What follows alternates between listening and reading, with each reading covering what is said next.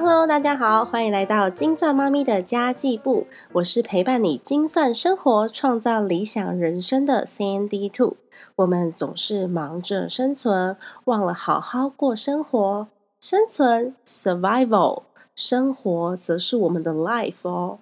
改变脑袋，运用技巧，人生不是二择一的选择题。今天想要来跟大家聊聊近年来非常夯的主题，叫做被动收入。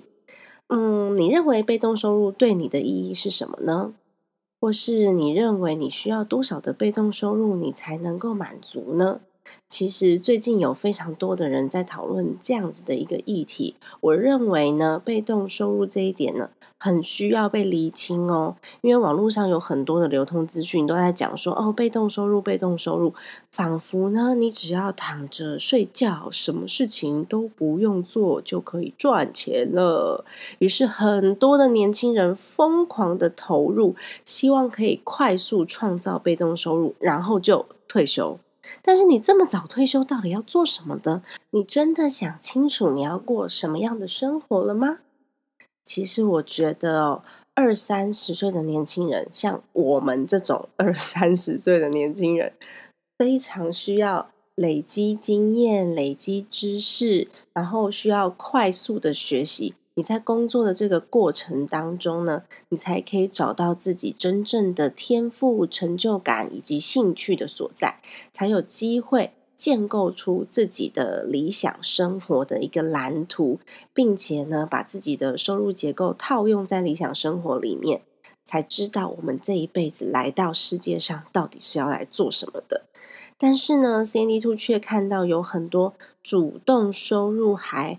很少很少的人很积极的去追求所谓的被动收入。你主动收入少，就代表说你投入的资金不可能太大。那资金不可能太大，不论是投资什么东西，也许它的报酬率很高，但是呢，你都还是没有办法去达到你自己所谓梦想中的被动收入，除非你去追求那种。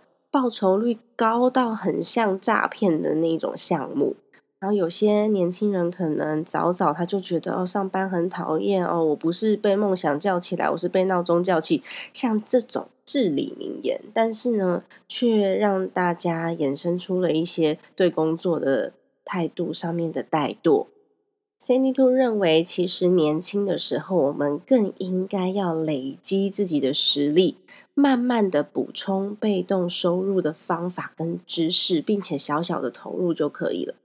那么到了中年时期，刚刚是说我们在年轻的时候嘛，那到了中年时期，也就是大概四五十岁的时候，这时候你的被动收入只要够一般家用开销就足够了。因为我们还是需要主动收入的工作啊，来丰富自己的事业成就，也不是单纯为了钱而工作。我们可以从工作当中去获得更丰富的人生。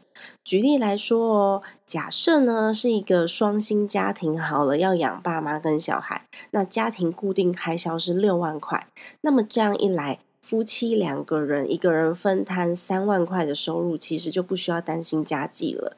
那这时候呢，我们虽然拥有了被动收入，我们一样要工作，因为人只要不工作，就会怠惰或者失去目标啊。像 C D Two 在家里面待两天，我就觉得很闷，所以我一定不能被居家隔离十四天那一种人。但其实我连坐月子四十天都撑过来了，我妈坚持要四十天，而且不能洗澡，不能洗头，然后每天妈妈就会在那边监视着我。嗯，我突然又跑题了，对不对？其实到了中年时期的时候呢，我们的被动收入够一般开销就够了，跟这个刚刚有讲过。但是呢，我们这时候就可以选择自己想要做什么，而不是只是为了薪水而工作。这时候的我们呢，也比较有时间去投入自己喜欢的事情，让生活更充实，让生命更丰富，然后有更多的本钱可以去投入更多的被动收入，去累积自己的退休金。那差不多到退休的年纪了，这时候你体力也比较差了，小孩也长大了，被动收入呢才是他发挥最重要功能的时候。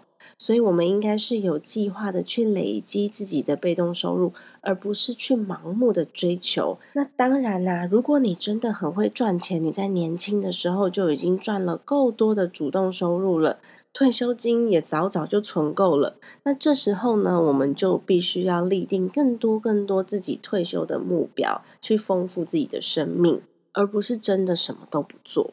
那如果我们没有在年轻的时候累积自己的实力，反而去相信一些坊间那种快速建立被动收入的系统或是方法，我觉得你只要想走捷径、快速致富，脑波就会变超弱，人就会变很笨，然后诈骗集团就是很懂得利用这些人性的弱点啊。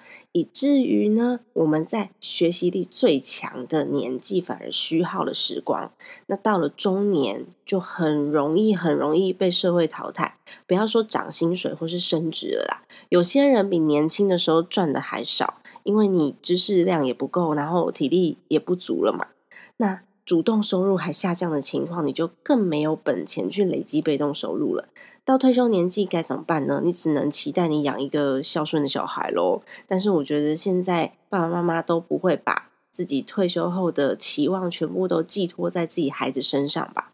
那 Sandy 都认为有很多人对被动收入都有个迷思，它就是一个不劳而获的错觉。所以我今天就准备说明几种被动收入的方法。你就会知道为什么我老是说一万元的被动收入比一万元的主动收入还要难赚很多了。首先，我们厘清常见的被动收入种类好了。第一种呢是流量收入，就像我们看到的一些部落客或是 YouTuber，在一开始呢会需要大量大量的时间来累积作品，这个前期工程快则几个月，慢则好几年。而且你的设定观众没有很喜欢的话，你好几年也不见得做得起来哦。所以有很多人，如果他只是为了钱，而不是做自己有兴趣的内容，大部分的人等不到流量起来就会放弃了，或者是你流量起来之后呢，你又懒得更新，或是你不想要持续更新，你慢慢流量也就没有了。那第二种呢，就是版权收入。版权收入有像出书啊，或是发行音乐啊。这件事情不是谁都能做的，大量印制书籍跟音乐制作的成本都很高，你前期需要投入的资金啊也蛮多的。如果你要自己做的话，你就必须要先拿一笔钱出来，或者是呢，你就会期望这些制作单位或是出版社，他可以欣赏你的才华，然后投资你。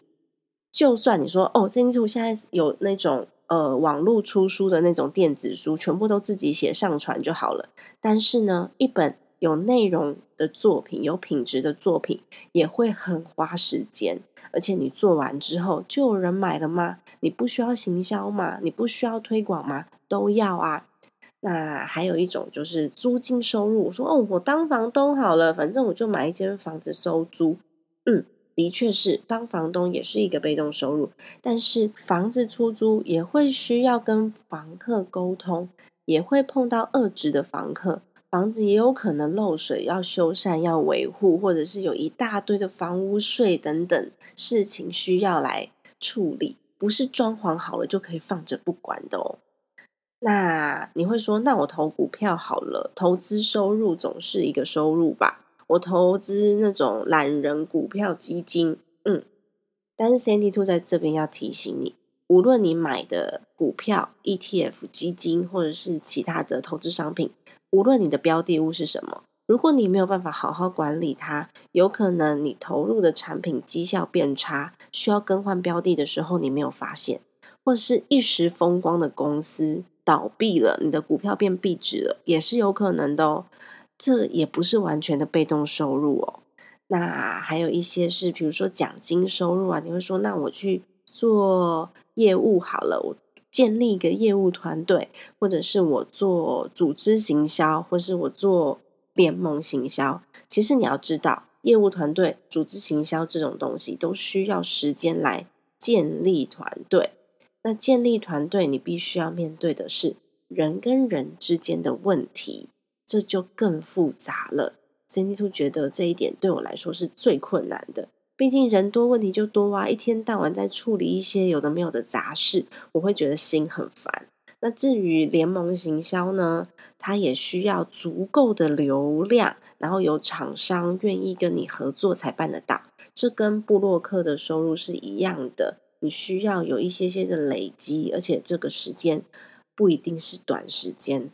以上的举例都是想要告诉大家。被动收入的建构不是一触可及的，不是说哦，我建构好了渠道之后就会有收入，然后有了收入也不是真的就可以被动的不管它。如果你真的都不管它，有可能中间就中断了，或者是赔钱了，像是股票就有可能赔钱嘛，或者是给你带来麻烦，像房客很恶质，把你的房间弄得乱七八糟的，这都是需要去做管理的。那很多人都知道，CND Two 有一个九宫格收入计划，就是我希望我自己可以有九种不同的收入来源。你有可能误会 CND Two 想要一次做好多好多不同的事情，或是很多不同多重的收入来建构自己的九宫格计划。但其实不是哦，我希望我的九宫格计划是建立在一两个我熟悉的主题上面就好了，否则就很容易去踏入自己不懂的领域，反而做太多，什么都做，什么都做不好，然后最后有可能会赔钱。例如 c a n d y Two 现在自己建立的这个粉丝团，如果将来流量好的话。就会有流量的费用，对不对？这就是第一种啦。如果说我的品质还不错，有人愿意帮我出书，我就会有版税收入，这就是第二种啦。那如果呢，有厂商愿意跟我联盟行销，我就会有联盟费用，这就是第三种啦。光是一个频道就有可能有三四种不同的收入哦。那在我专业以外的项目呢，我觉得可以靠朋友或是靠团队来协助，你不一定要自己一个人去达成啦。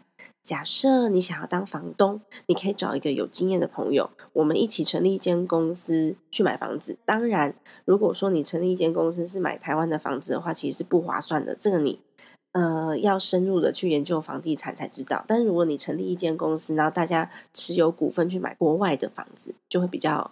相对的会比较简单操作。那这个内容的话，我这边就先不分享了。那在台湾，你可以跟朋友一起购买房屋的持份，你多分一点给他，然后让他去管理嘛。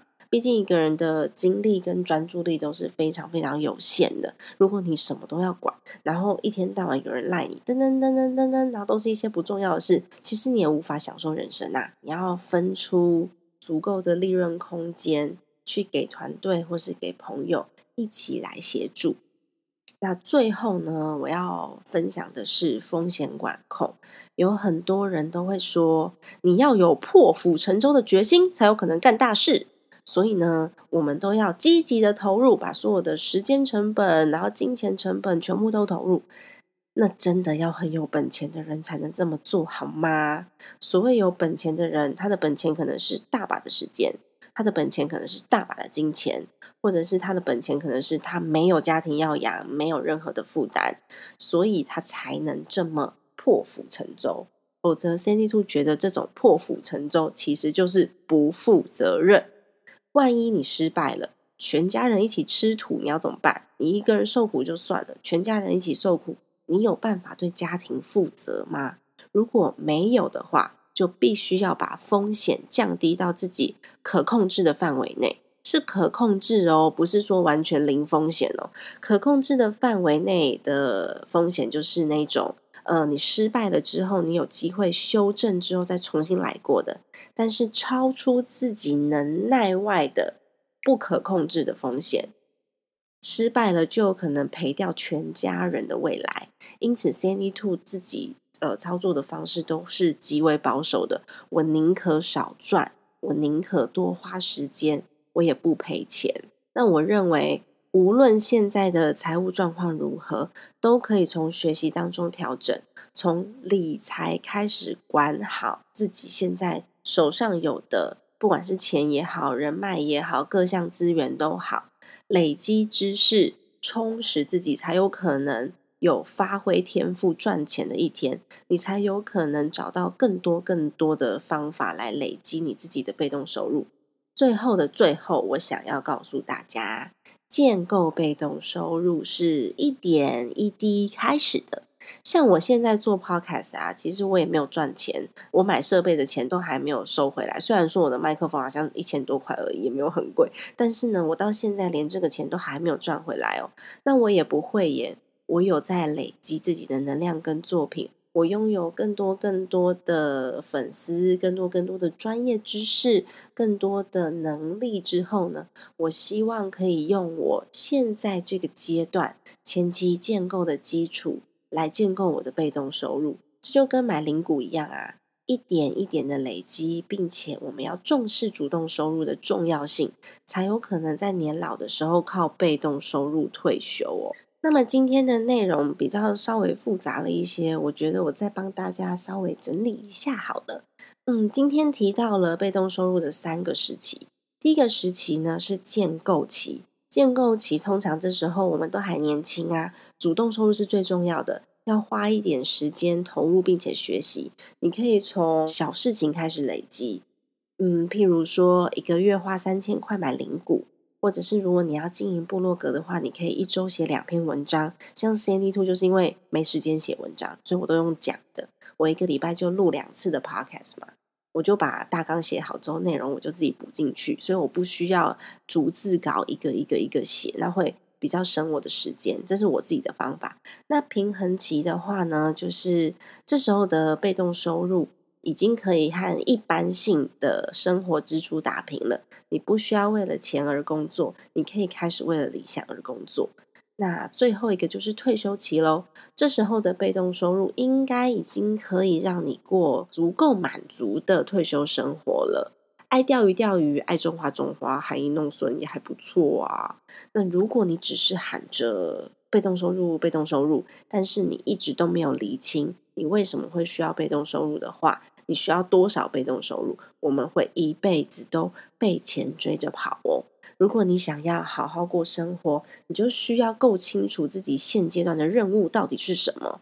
我们一起一起加油吧！今天的内容就到这边喽。如果你喜欢 C N D Two 的频道，也请你记得把这个节目转发出去给朋友，让 C N D Two 在空中陪伴你，透过家庭理财打造幸福的家。我们下一集再见，拜拜。